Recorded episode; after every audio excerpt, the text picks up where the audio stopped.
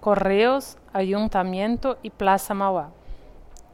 A la derecha está el Palacio de los Correos y Telégrafos, un regalo de la Compañía Docas de Santos a la ciudad, inaugurado en 1924.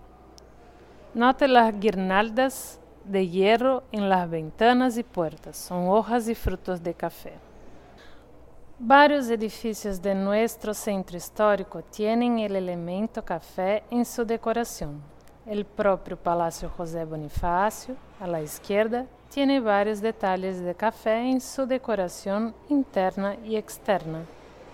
En la aduana, en los imponentes edificios de la calle 15 de noviembre, se pueden ver guirnaldas, candelabros y adornos con hojas y frutos de café.